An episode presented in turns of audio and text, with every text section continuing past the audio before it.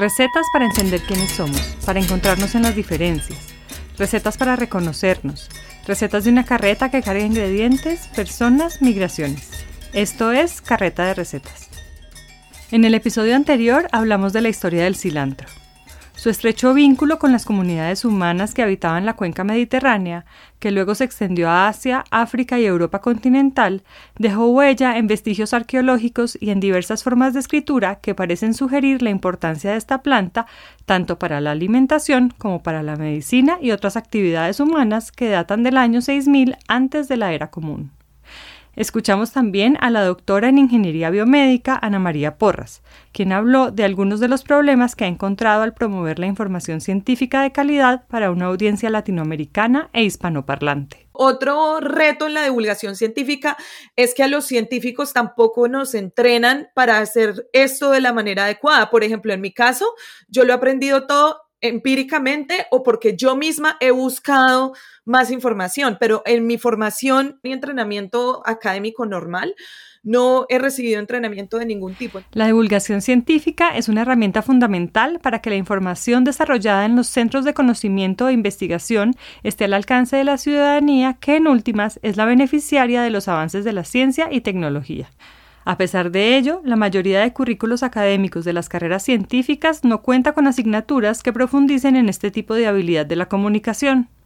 Esto implica que las personas que saben muchísimo de un tema, que pasan años estudiando y analizando sus diferentes matices, discutiendo como pares dentro de la academia, encuentren dificultades para acercar y poner en diálogo las preocupaciones, problemas y preguntas que han abordado durante tanto tiempo con las comunidades que son o el punto de partida de sus estudios o destinatarias de los resultados de sus investigaciones. yo sabía que existían los trabajos de divulgación científica desde, una, desde un punto de vista más formal, incluso en el pregrado y en el doctorado, como no sé, de vez en cuando uno veía que los programas de, de como Cosmos, el de Carl Sagan, que él también es aquí corneliano, como yo, o también me acuerdo que en el doctorado en un tiempo estuve interesada en de pronto dejar la parte de investigación y trabajar como editora de una revista científica, esas cosas como más formales. Y fue justo cuando yo empecé el postdoctorado, o sea, en el 2017, que empecé a notar que en redes sociales empezaban a ver como más que todo mujeres, mujeres jóvenes, chicas jóvenes de mi edad, que estaban empezando a hacer, a hablar de ciencia como en Instagram. Y a mí eso me llamó, no sé, me llamó la atención me gustaría, pero no sé, yo soy del tipo de personas como, esto puede ser bueno, puede ser malo, como que si no tengo una idea súper concreta de algo, yo no lo voy a hacer. Entre los talleres que tomó Ana María para profundizar en esta área, hubo uno sobre divulgación científica inclusiva que le permitió entender los alcances que podía tener un tema que comenzaba a apasionarla. Me acuerdo que habían unas personas que solamente hacían divulgación científica en ancianatos, porque ellas querían efectuar un cambio real en los patrones de las personas al votar. Y las personas que más votan en Estados Unidos son las personas mayores de 65 años. Cuando intentaron pensar en de qué iban a hablar cuando iban al ancianato, se imaginaban que de pronto su audiencia no quería escuchar sobre cosas relacionadas al cáncer, al Alzheimer o a la muerte. Entonces ellos llegaron a hablar de un montón de cosas y después las mismas personas que estaban en el ancianato les decían, no, no, no, no, no, pero yo quiero saber ¿Por qué da el Alzheimer? ¿Qué pasa cuando uno le da el, Alzheimer? Entonces, eh, eso es como una lección en que uno siempre tiene que conocer a su audiencia y no asumir cosas. Sin embargo, para Ana María el paso de hacer divulgación de la ciencia en inglés a hacerla en español significó que su espectro de preguntas fuera mucho más amplio y complejo. La hizo cuestionar su posición, sus orígenes y su formación. Ana María pasó de considerar una audiencia mayoritariamente angloparlante, con cierto nivel académico, a imaginarse cómo podría ser su audiencia que habla español. Países de origen, escolaridad, conocimiento de inglés, creencias, contexto cultural y los cuestionamientos sobre las realidades e intereses de su público en Latinoamérica, sumados a los cursos que había tomado, la llevaron necesariamente a reflexionar sobre el uso del lenguaje igualitario. En inglés es mucho más fácil tener un lenguaje inclusivo porque muchas cosas no tienen género. Siento que en inglés esa parte ha sido fácil, en español ha sido más difícil, además porque, bueno, no sé si los oyentes lo conocen, pero en inglés, por ejemplo, para referirse, digamos, a latinos en inglés, uno puede usar la X al final y decir como Latinx Ah, pero eso no es pronunciable en español. Latinx, escrita con X, que muchas personas hispanoparlantes al pronunciarla en español leen como latines, es una palabra llena de polémica. En inglés, la presencia de la X ha buscado darle a este sustantivo la posibilidad de incluir tanto a varones como mujeres y personas de las disidencias sexuales, como bien lo explicó Paulina Chavira hablando de la lengua española en los episodios del aceite de oliva en este programa. Allí, Paulina resaltó la necesidad de usar el lenguaje de un modo que incluya, que haga justicia, que invite a pensar en grupos conformados por personas diversas para nombrar aquellas realidades que hasta el momento se han mantenido ocultas tras el masculino genérico. Un uso que, cada vez de manera más evidente, se revela como capaz de esconder la diversidad, de sojuzgarla, de someterla a normas construidas desde el poder y la mirada de los varones blancos. Ahora Ana María señala que en inglés este debate, aunque distinto, también existe, y que en los círculos académicos en Estados Unidos decir latinex ya pasa como algo normal, o cuando menos como políticamente correcto. Fuera de este contexto universitario la historia es distinta. Todavía hay muchas personas que no están listas para aceptar cambios como este e insisten en que el masculino genérico comprende a todas las identidades de género y que en inglés se hace innecesario hacer esta marcación. Claro, y es que, y es que a veces es difícil porque uno al principio, cuando usas niñes, no sé, ingenieres, a uno le suena raro, obviamente la E al final. Sin embargo, me parece que, como lo decía Paulina eh, en ese episodio, muchas, muchas veces uno lo que puede hacer también es reformular la oración de tal manera que, la pueda decir de una manera distinta, aunque yo pienso que nos suena rara solo porque no estamos acostumbrados. El enfoque que Ana María ha querido darle a su trabajo la obliga a pensar la ciencia desde realidades muy diversas que ella se esfuerza por abarcar cuando comunica una idea. Yo creo que casi siempre lo más importante es conocer a tu audiencia. ¿Qué le importa a tu, a tu audiencia? Y en divulgación científica a veces también es, es difícil ese balance. Eh, porque, por ejemplo, si mi, si mi mensaje es convencer a la gente que se vacune, y quiero ser inclusiva y voy a intentar ser lo más inclusiva posible. Al mismo tiempo, no quiero que la forma en la que yo use el lenguaje raye tanto al oyente que ya no quiera escuchar el principal mensaje que yo quiero comunicar. Las formas que se han establecido socialmente como hábitos no son sencillas de modificar, pues los cambios requeridos tienen que ver con el desmonte de sistemas de pensamiento en los que crecimos sin cuestionar y que tenemos normalizados a pesar de sus deficiencias. Ana María reconoce esta dificultad si bien desde hace años trata de evitar el empleo del masculino genérico para referirse a grupos de personas que hacen ciencia, muchas veces la costumbre termina por imponerse. En mi caso es chistoso porque yo soy una mujer, yo soy ingeniera, un montón de mis amigas son ingenieras. En la biología las mujeres están más representadas que en, en otros campos de la ciencia. Vivimos en un mundo que funciona gracias a cálculos, ecuaciones, números, conceptos, a postulados teóricos esbozados en lenguajes y metalenguajes especializados. La ciencia está por todos lados y muchos de sus avances han sido gracias a preguntas o problemas planteados por personas que no eran varones blancos, heterosexuales y del norte global. Y sin embargo, al pensar en referentes de gente dedicada a la ciencia, la mayoría imaginamos a un personaje masculino de tez blanca. Hoy, en Carreta de Recetas, las características organolépticas del cilantro plantearán preguntas sobre cómo opera el sentido del gusto. En tanto, la doctora Ana María Porras contará acerca de sus esfuerzos en la divulgación para que la ciencia sea un lenguaje que teja puentes entre personas, realidades y conocimientos diversos. Soy Vanessa Villegas y les doy la bienvenida a Carreta de Recetas, un programa sobre cocina, género, política y cultura. Hoy, en Carreta de Recetas, el cilantro, microbios en crochet y techos de cristal, segunda parte. De la familia de las apiáceas, el cilantro es pariente del apio, el perejil, la zanahoria, el hinojo, el eneldo, el anís, el comino, la alcarabea, el culantro y la arracacha, entre otras plantas comestibles. Este género botánico se caracteriza por tener unas notas aromáticas intensas que han convertido a sus integrantes en favoritas de las cocinas por sus cualidades saborizantes.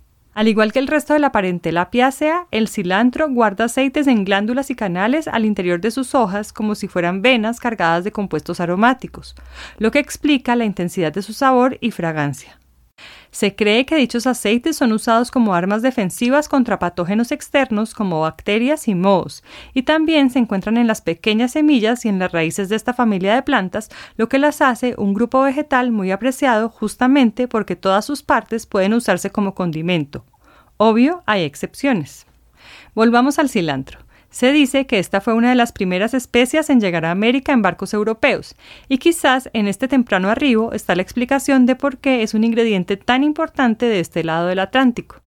El protagonismo de esta hierba fresca en la cocina latinoamericana es tan fuerte que ha llevado, como lo mencioné en el episodio anterior, a confusiones acerca de su origen y, como lo veremos más adelante, a una serie de creencias y postulados acerca del gusto por esta hierba en los que incluso ha participado la ciencia. Como lo señaló Ana María, la ciencia está en todas partes. En 2018, el grupo del que Ana María hacía parte, interesado en el estudio de la microbiota intestinal, fue invitado a una feria enorme de esas en que los distintos centros de investigación exponen sus avances y novedades ante el público. Un profesor de acá de Cornell iba a llevar a un montón de gente que también estudia microbiomas a el Festival Nacional de Ciencia e Ingeniería aquí en Estados Unidos, en Washington, y él nos invitó nosotros teníamos un gran reto porque nosotros estudiamos los microbios o microorganismos y por definición un microorganismo se llama micro porque no se puede ver con el ojo, necesitamos un microscopio. Y en esa feria, en ese festival estaba como la NASA, National Geographic, o sea, había cosas muy lindas y nosotros decíamos, pero ¿cómo hacemos para atraer la gente a nuestra mesa. El grupo de microbiota debía encontrar una manera creativa para hablar de su investigación sin necesidad de acudir a microscopios y fotografías. Y yo dije, yo llevaba haciendo crochet muchos años, hace muchísimo tiempo quería diseñar mis propias cosas y yo dije como, oigan, pues si ustedes quieren, yo puedo hacer algunas bacterias en crochet. Y todo el mundo se quedó mirándome como, ¿ella está hablando en serio? O sea, nosotros estamos hablando de experimentos microscopios y ella dice que yo voy a hacer unas bacterias en crochet. Pero bueno, en todo caso yo las hice y ya cuando las llevé, la verdad me quedaron más lindas de lo que yo pensé que me iban a quedar. Creo que todos quedamos un poquito sorprendidos. Pero lo que más me gustó es que durante todo el festival los otros voluntarios y los profes usaban las bacterias para demostrar propiedades sobre, sobre las mismas, cómo se movían, por qué tenían, eran de una forma y no otra, por qué se llamaban así. No Los microorganismos en crochet, tejidos por Ana María para este encuentro, rompieron con una idea habitual en los espacios científicos, que las propuestas de divulgación más exitosas son aquellas con grandes demostraciones de tecnología y presupuestos monumentales. Y no sé, a partir de ahí, como para ese festival hice cinco, yo dije, pues voy a empezar a ponerlas en Instagram y en redes sociales una vez a la semana. Eh, en esa época lo hacía solo en inglés, entonces lo hacía los lunes en Micro Mondays para tener la literación en inglés. Y así empecé, o sea, en realidad empecé casi que, ah, voy a hacer esto y sin pensarlo lo fui haciendo y y ha ido creciendo poco a poco. Los Micro Mondays en la cuenta en inglés y más tarde Micromartes en la cuenta en español convirtieron al Instagram de Ana María en una vitrina que le permitió combinar su amor por el crochet con una investigación postdoctoral y su interés creciente por la divulgación de la ciencia. Yo ahora cuento más, me concentro más como en contar una historia, pero cuando yo recién empecé, que apenas estaba empezando, la idea era mostrar eh, bacterias que tuvieran como formas distintas, todas que no, que no fueran iguales. Entonces, por eso empecé con cinco que tuvieran como formas y muy distintas. Unos en unas bolitas, otros unos eh, como en forma de espiral, otros en forma de coma, así. Pero me acuerdo que el primero, primero que puse es un, era un estafilococo, que es como un racimito de uvas, básicamente, así se ve más o menos. Unas bolitas, me acuerdo que lo hice y era morado. Los estafilococos, junto con las salmonelas y las E. coli, son tres tipos de bacterias que pueden contaminar lo que comemos, causando molestos malestares físicos como las frecuentes intoxicaciones alimentarias. Piquen finamente tomates, cebollas, algún tipo de chile o ají y un puñado de hojas de cilantro. Mezclen todo y condimentenlo con sal, jugo de limón o vinagre y un poco de aceite. Esta es una receta básica para una de las salsas crudas más importantes en el continente americano. En Chile se llama pebre, en El Salvador chimol, en Colombia se conoce simplemente como ají, en México es el famoso pico de gallo. De sur a norte de América Latina, esta preparación tan sencilla como contundente se repite con variaciones locales que le añaden interés, complejidad y, por supuesto, identidad. Volvamos a la receta básica de esta salsa y piensen qué sería de ella sin el cilantro y su acento fresco, cítrico, ligeramente amargo, pero sobre todo muy aromático. Si no tuviéramos cilantro, habría que imaginarse la vida con empanadas sin ají, sopaipillas sin pebre, tacos sin pico de gallo, es decir, habría que pensar en la experiencia de comer sin algunos de los maridajes constitutivos de la tradición alimentaria latinoamericana, en particular de la comida callejera, esa que alimenta al cuerpo y al espíritu, que genera amores y repulsiones, esa que se extraña y se añora. Bueno, otra cosa es que yo, les dije, yo ahorita estudio microbios, pero yo no soy microbióloga. O sea, antes de empezar eh, a trabajar acá como postdoc, yo lo que yo sabía sobre microorganismos era muy poco. Y como muchas veces la gente piensa que yo les estoy enseñando cosas que yo ya sabía desde hace mil años, pero la verdad, verdad, es que yo cada semana aprendo algo nuevo. Entonces, algo que cambió mucho es que eh, yo empecé a aprender un montón de microbiología. De hecho, a veces ahora llego al laboratorio a decirle a mis compañeros, muchos de los cuales sí son microbiólogos, y así como, oigan, ¿sabían que existe una bacteria que bla, bla, bla, bla, bla? Y la gente se queda toda, ¿qué? y yo sí, y eso lo aprendí en un micromartes. Para alguna gente de ciencia, la presencia del cilantro en salsas y preparaciones como los ceviches, por ejemplo, mereció una revisión de las propiedades de esta planta con resultados sorprendentes. Encontraron que el cilantro puede retrasar el desarrollo de bacterias como la E. coli y uno de sus componentes, el 2-dodecenal, resultó efectivo para matar la salmonela y otras bacterias comunes en los alimentos mal manipulados.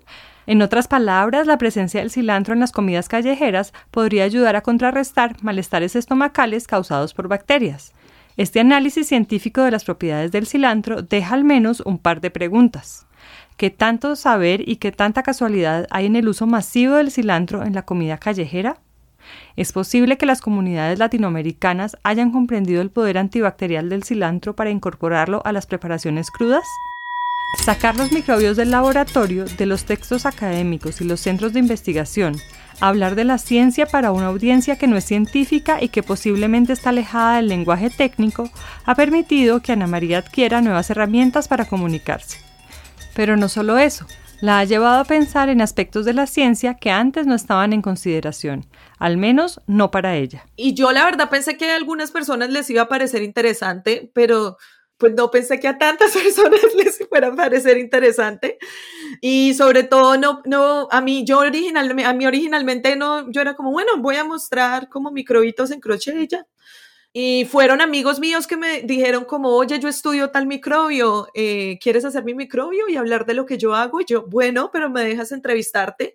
Y así empezó también una serie que tengo desde casi el principio, que es que yo con frecuencia también conecto estos micromartes con la investigación de colombianos por todo el mundo y los entrevisto. Entonces, poco a poco el proyecto ha ido creciendo y los microbios se volvieron como, como son tan tiernos, como una manera de atraer a la gente y ya después ahí pues llegamos con un poquito más de ciencia. Ha sido súper bonito. El trabajo de Ana María, al darle visibilidad a investigaciones realizadas por personas nacidas en Colombia, puede ayudar no solo a que más niños, niñas y jóvenes proyecten su futuro en una carrera de ciencia, sino que abre el abanico de preguntas respecto a lo que hasta el momento se ha considerado como verdad absoluta simplemente porque se ha evaluado desde un único punto de vista. Escuchen este caso de Colombia. En 2018, el biólogo Carlos Rodríguez, el pescador Luis Ángel Trujillo y el artista Confucio Hernández lograron desmontar un postulado de la ciencia que había sido considerado acertado durante décadas. Carlos y Luis Ángel compilaron datos por 20 años para demostrar algo que para las comunidades pesqueras de la cuenca amazónica colombiana era evidente, que los grandes bagres del Amazonas comen de todo, son oportunistas. ¿Y por qué fue novedad? Porque esta tesis contradice a especialistas de la academia que afirmaban que estos peces eran depredadores especializados. Es decir, el conocimiento científico occidental desestimó por años los testimonios y saberes tradicionales y construyó una hipótesis sin tener en cuenta los conocimientos de estos grupos humanos que han interactuado durante siglos con las especies estudiadas. El conocimiento estaba ahí, lo tenían las comunidades que habitan esta región, pero el colonialismo científico fue un obstáculo que no permitió reconocer este saber. El periodista Pablo Correa escribió para el diario El Espectador de Colombia una reseña sobre esta investigación compilada en el libro Piraiba, Ecología Ilustrada del Gran Bagre del Amazonas. Dice Pablo, por fin lograron derrotar el escepticismo académico y demostrar la sofisticación científica del conocimiento tradicional y local. ¿Qué tan frecuente es esto? ¿Ocurre en otras áreas de la ciencia? La respuesta solo la tendremos en la medida en que la academia abra sus espacios y discusiones a la diversidad, para que las conclusiones que parecían contundentes y selladas sean cuestionadas por grupos divergentes que antes no habían tenido cabida. Entonces no se trata de deslegitimar a la ciencia occidental y sus avances, sino de preguntarnos si sus postulados están construidos desde miradas parciales del mundo, porque en últimas la ciencia se fortalece cuando le puede responder a un mayor número de personas. ¿No? Y la otra cosa es que eh, las mujeres traemos, bueno, no solo las mujeres, cualquier persona que se identifique como parte de un grupo que sea minoría en, en cualquier campo, traen una perspectiva completamente distinta, ¿verdad? Los problemas. Por ejemplo, las mujeres tenemos problemas médicos muy distintos a los hombres. Las mujeres cis, las mujeres trans tienen otro tipo de problemas médicos muy distintos. Obviamente a la mujer, a las mujeres se nos van a ocurrir un montón de soluciones y un montón de tecnologías que a otras personas que tengan otras experiencias de vida probablemente no. Entonces, por eso también es supremamente importante eh, trabajar en ello. La ciencia, que en Occidente es vista como un paradigma de la objetividad, también tiene sesgos que apenas se están comenzando a visibilizar. Uno de ellos es el de género. La vacunación masiva para combatir la COVID dejó en evidencia la ausencia de datos con enfoque diferencial. Tras ser vacunadas, cientos de mujeres comenzaron a reportar en redes sociales que sus ciclos menstruales habían sufrido alteraciones y se preguntaban si podía haber una relación entre la vacunación y estos cambios. Antes de continuar, debo insistir que vacunarse salva vidas, así que si no lo han hecho, vacúnense. El artículo de Tatiana Peláez para Manifiesta Media trae puntos clave a esta discusión. Dice Tatiana. Por ahora es imposible afirmar que hay una relación entre las vacunas y las irregularidades menstruales. La razón el cuerpo de las mujeres ha sido históricamente excluido de las investigaciones científicas y ensayos clínicos. Para el mismo texto, Tatiana entrevistó a la inmunóloga reproductiva Victoria Mail del Imperial College de Londres, quien señaló Históricamente, las mujeres también han sido excluidas de cosas como los ensayos clínicos y parcialmente en caso de estar embarazadas. También porque se pensaba que sería más fácil ver los resultados sin que las hormonas cíclicas de las mujeres se interpusieran. Las implicaciones de esto se traducen en que la comunidad científica sabe muy bien cómo funcionan medicamentos, tratamientos y vacunas en los hombres y asume que funcionan de la misma manera en las mujeres, pero no podemos estar seguros.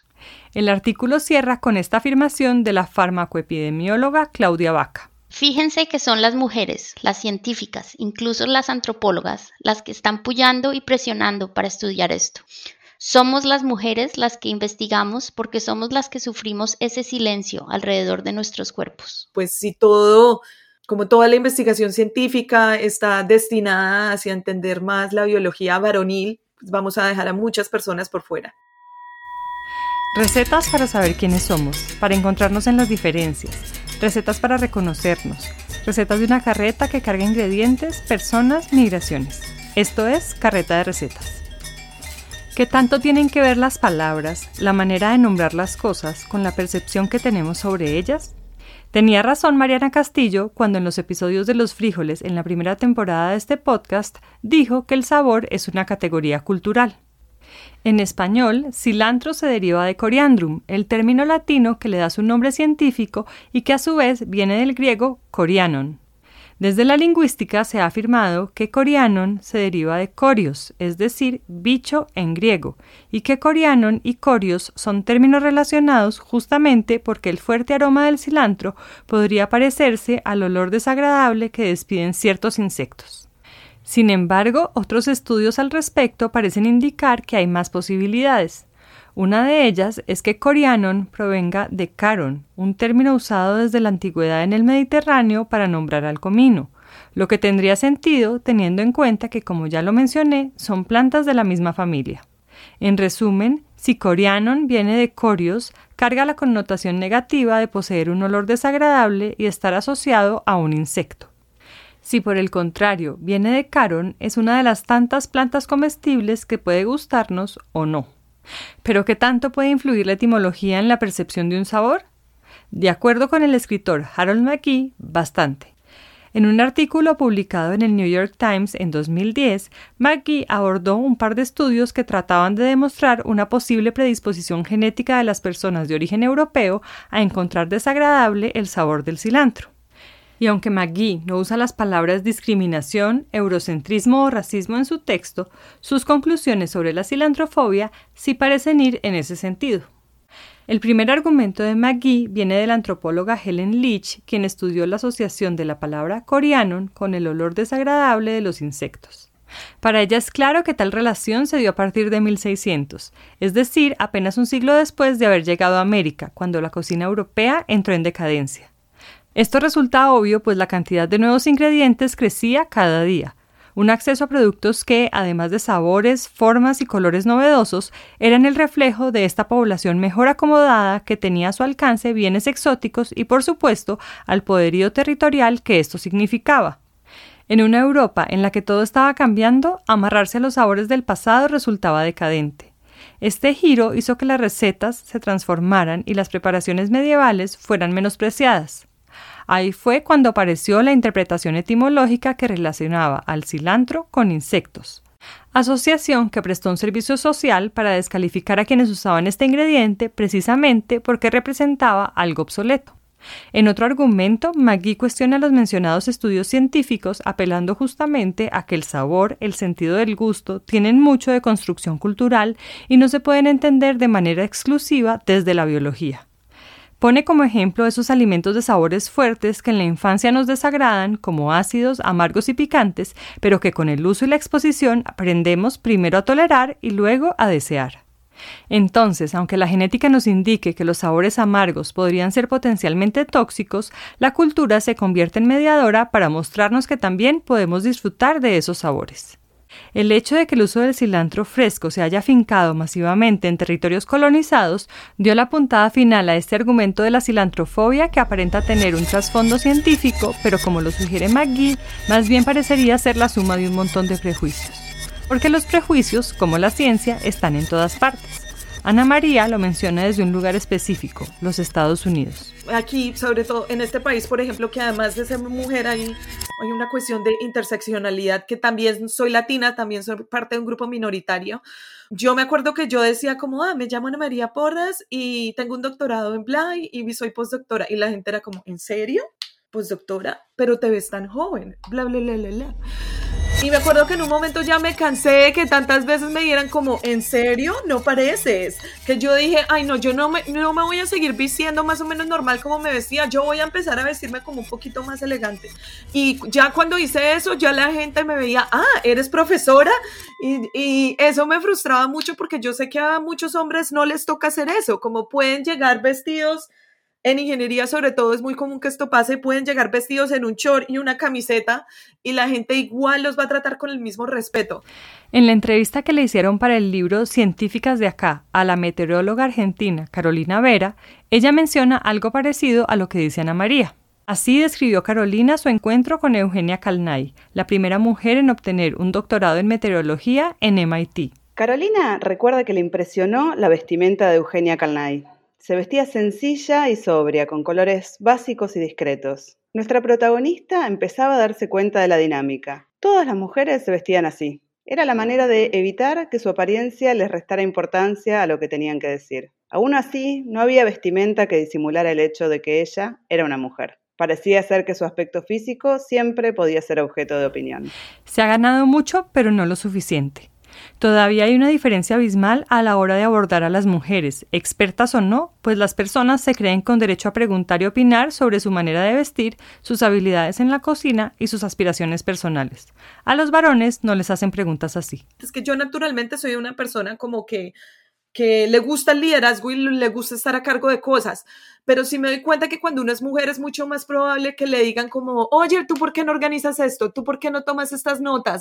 Y si ustedes se fijan, eso casi nunca se lo piden a un hombre, casi siempre es a una mujer. Entonces ya por lo menos intento no voluntariarme para ese tipo de cosas a menos que ya sea absolutamente necesario. La realidad de las mujeres y las disidencias sexuales trae consigo innumerables prejuicios y roles de género, que han sido reforzados por la cultura en las distintas sociedades, y todavía son pocas las personas que se atreven a cuestionarlos porque se asume que esos aspectos siempre han sido así.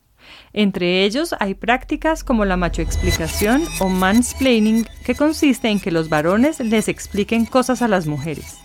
Por ejemplo, en Twitter, un señor que no es epidemiólogo le explicó a la doctora en epidemiología Zulma Kukunua qué es una vacuna y cómo funciona. También hay múltiples casos de varones que imponen su opinión para hablar de embarazo, aborto, ciclo menstrual. Pero no se confundan, esto no ocurre exclusivamente con temas referentes al cuerpo femenino ni les ocurre solo a las mujeres que son expertas porque lo característico de esta forma de relacionarse es que el varón termina por imponer su punto de vista que infantiliza y menosprecia a su interlocutora. Es una demostración de poder, no es un diálogo. Otra práctica frecuente es la que va a mencionar Ana María, en inglés se llama gaslighting y en español se podría traducir como abuso emocional. A veces cuando uno expresa sus opiniones, la persona que recibe esa opinión, y eh, yo creo que esto sí nos pasa más a las mujeres, pero es como que tú le estás diciendo a alguien algo que, que no te gustó y esa persona, en vez de reconocer lo que tú dijiste y decirte como, uy, oye, lástima que te sientas así, ven, hablemos, empieza como a echarte la culpa y empieza a hacerte sentir que tú eres la que está mal, que tú eres la que está loca, que tú eres la que está exagerando. Que lo que sentimos en nuestro cuerpo, en nuestra realidad, en nuestra vida, es equivocado. En el episodio anterior escucharon a Ana María hablar de la importancia de tener referentes que se vean como nosotros y que nos ayuden a validar o a cuestionar la realidad en la que vivimos. Por esto mismo sé a nivel personal que la representación que verse representado importa, porque a mí con el tiempo, entre más avanzo, entre más he avanzado en mi carrera, cada vez hay menos y menos y menos latinas. Empieza uno a preguntarse como, bueno, ¿será, ¿será que yo sí puedo? O sea, si las demás no pudieron, ¿será que las personas como yo sí podemos hacer esto? ¿Será que la forma como yo veo el mundo es muy distinta? ¿Será que los problemas que a mí me interesan, no sé, no son interesantes? Piensen en esta afirmación desde la perspectiva de mujer latinoamericana trabajando en la ciencia en la Academia de Norteamérica. Piensen en la dificultad de proyectarse hacia cargos de mayor jerarquía si se considera que en 2021 Ana María es una entre menos de 10 profesoras mujeres de origen latinoamericano en las decenas de facultades de ingeniería biomédica de Estados Unidos. Piensen en personas como ella, pero también en la gente que proviene de comunidades racializadas y de las disidencias sexuales, que deben derrumbar techos invisibles, límites a formas de acceso o movilidad social, techos que aparentemente no existen porque eso sería admitir discriminación, pero que están ahí de muchas maneras tácitas para interrumpir el paso y evitar que los sistemas académicos sean más diversos. Y piensen que esos techos de cristal han sido construidos por un andamiaje basado en el colonialismo científico, un sistema diseñado para favorecer a los varones de origen europeo y que además se ha encargado de desestimar o de ignorar los conocimientos de las comunidades del sur global sobre su entorno y por supuesto su aproximación a la ciencia.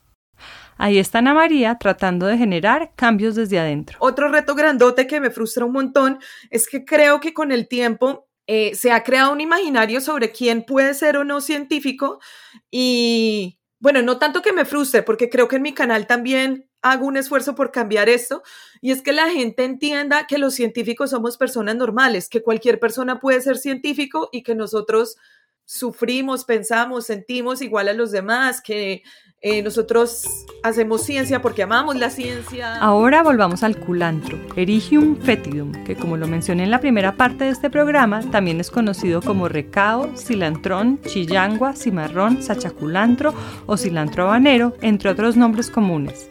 Esta planta de hojas alargadas que forman una especie de dentadura a sus costados podría darnos pistas para entender por qué el cilantro Coriandrum sativum se afincó con tanta fuerza en el continente americano más allá de su llegada temprana. El Erigium fetidum también es una piácea, es decir, es prima de la planta protagonista de este episodio. Cilantro y culantro comparten características de aroma y sabor que en el culantro, el de hoja alargada, se perciben con mayor concentración e intensidad. En otras palabras, el culantro, sí, el de hoja alargada, es como un cilantro potenciado.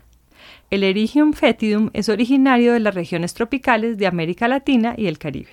En mis investigaciones para este episodio me sorprendió saber que no hay estudios suficientes que permitan saber si las comunidades prehispánicas usaban culantro por sus propiedades medicinales como antiinflamatorio, analgésico y antibacteriano. Y hasta donde pude indagar, muy pocos reportes dan cuenta de que se usara para cocinar antes del siglo XVI. Pero les propongo que aten estos cabos. Los conquistadores europeos trajeron cilantro, Coriandrum sativum, a tierras americanas y comenzaron a implementar su consumo.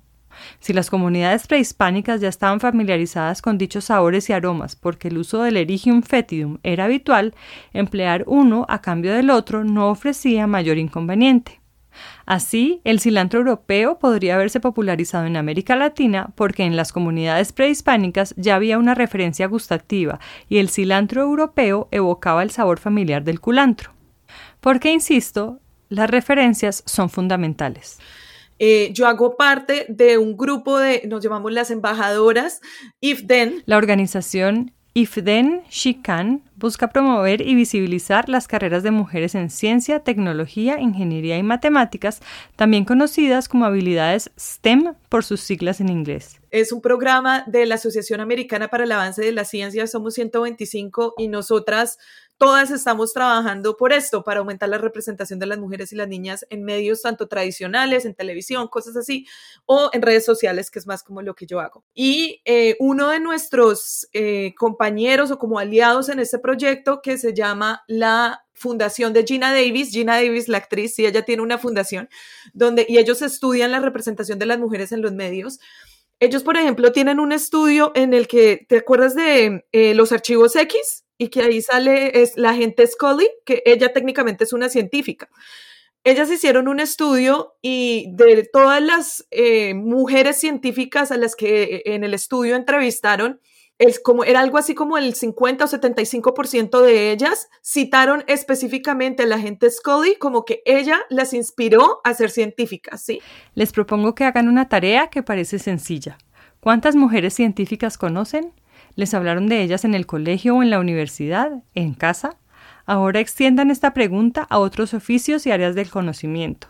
¿Cuántas políticas y lideresas sociales? ¿Cuántas cocineras? ¿Cuántas compositoras? ¿Cuántas médicas? ¿Cuántas artistas? ¿Cuántas deportistas? ¿Cuántas arquitectas? ¿Cuántas escritoras? Presten atención a este dato de la periodista Mary Ann Sigart. Las 10 escritoras con mayores ventas en el Reino Unido apenas tienen un 18% de lectores varones.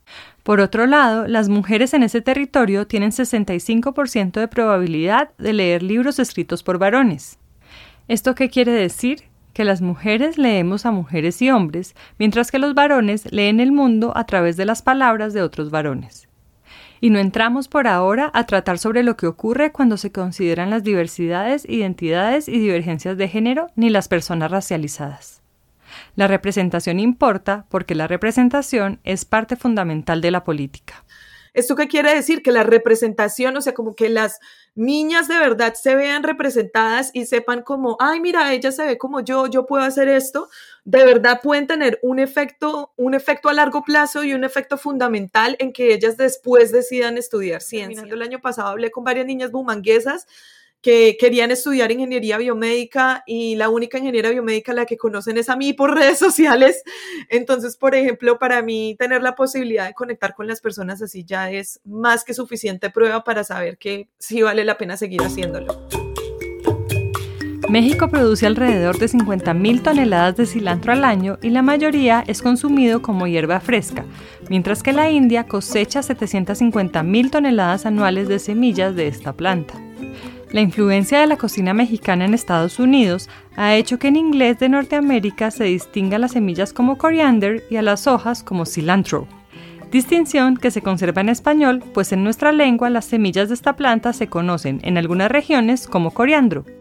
Si bien en América Latina se usan muy poco en comparación con otros territorios, las semillas de cilantro son fundamentales en las cocinas del subcontinente indio, China, Etiopía, el norte de África y por supuesto Medio Oriente. De hecho, las semillas de cilantro molidas son casi el 50% de las mezclas de curries y masalas, y de ahí se explica su altísima producción en esa región. De este lado del Atlántico, el cilantro fresco o su raíz están presentes en ceviches, zancochos, caldos, guisados, sofritos, refritos caribeños y del litoral pacífico americano, en donde es usado con maestría solo o en combinación con el culantro, su primo alargado y potente, con el que también conforma un maridaje clásico en la cocina de Brasil, conocida en los mercados como aroma verde. La magistral presencia del cilantro fresco en las sopas preparadas a lo largo de la cordillera de los Andes, pero sobre todo en las salsas crudas que acompañan diferentes comidas en este continente, habla de una relación estrecha con este sabor que tiene más siglos de los que pensábamos. Y a las personas que odian el cilantro y creen tener una condición genética que respalda ese disgusto, compártanles la siguiente información los guisos de la India, la cocina china y del sudeste asiático, la cerveza belga, la ginebra, las salchichas alemanas, los encurtidos nórdicos y la cocina del Medio Oriente tienen cilantro. Es súper importante en general como para tener una, una mirada más como más crítica al mundo de no solo recibir la información tal cual como nos la pasan, sobre todo ahorita con redes sociales tenemos acceso a tantísima, tantísima, tantísima información. Es súper importante ser críticos, evaluarla, hacernos preguntas, hacernos preguntas en todo momento. ¿Por qué, ¿Por qué esta persona me está contando esto? ¿Por qué este canal de noticias me está contando esto? ¿Qué está detrás de ello? ¿De dónde vienen esas fuentes? ¿Será que esto tiene sentido? ¿Será que esto no tiene La inclusión va más allá de la paridad y de la presencia femenina en espacios académicos y mediáticos. Es mucho más que una cuota. La inclusión es una pregunta incómoda y la ciencia se ha configurado a partir de preguntas incómodas. Yo noto, noto más muchas cosas, ¿sí?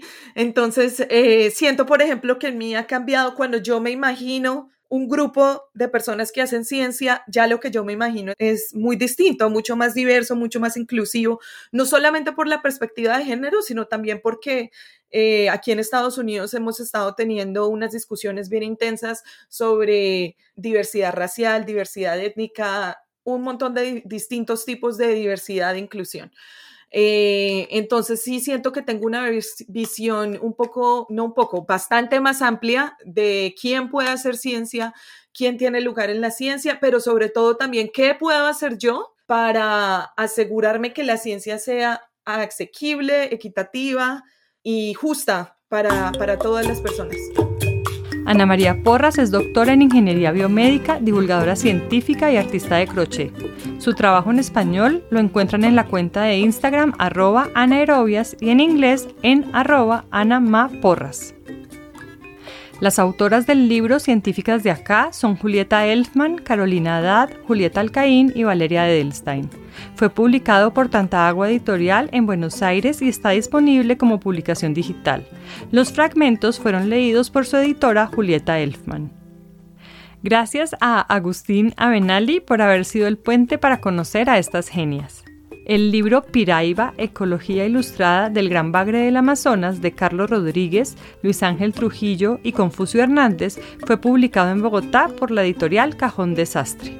Las citas de la revista Manifiesta fueron leídas por la doctora en química y maestra en la ciudad de Nueva York, Juanita Jaramillo. La música de las cortinillas son piezas compuestas e interpretadas especialmente para carreta de recetas por el compositor Ricardo Gallardo, director artístico de Tambuco, Ensamble de Percusiones de México. Ricardo Rosenthal es escritor y especialista en música, hace el diseño de sonido de este programa y es mi equipo de producción. La investigación y el guion son hechos por mí, Vanessa Villegas Solórzano. A todas las personas que nos apoyan en Patreon, mil gracias por la confianza y por aportar al arduo trabajo de investigación detrás de cada episodio. Y a quienes no se han sumado todavía, les invito a vincularse al programa de membresías para que continúe esta rica conversación sobre los alimentos. Carreta de Recetas es un programa de cocina, género, política y cultura. Para más recetas e historias migrantes, visiten la página web carretaderecetas.com.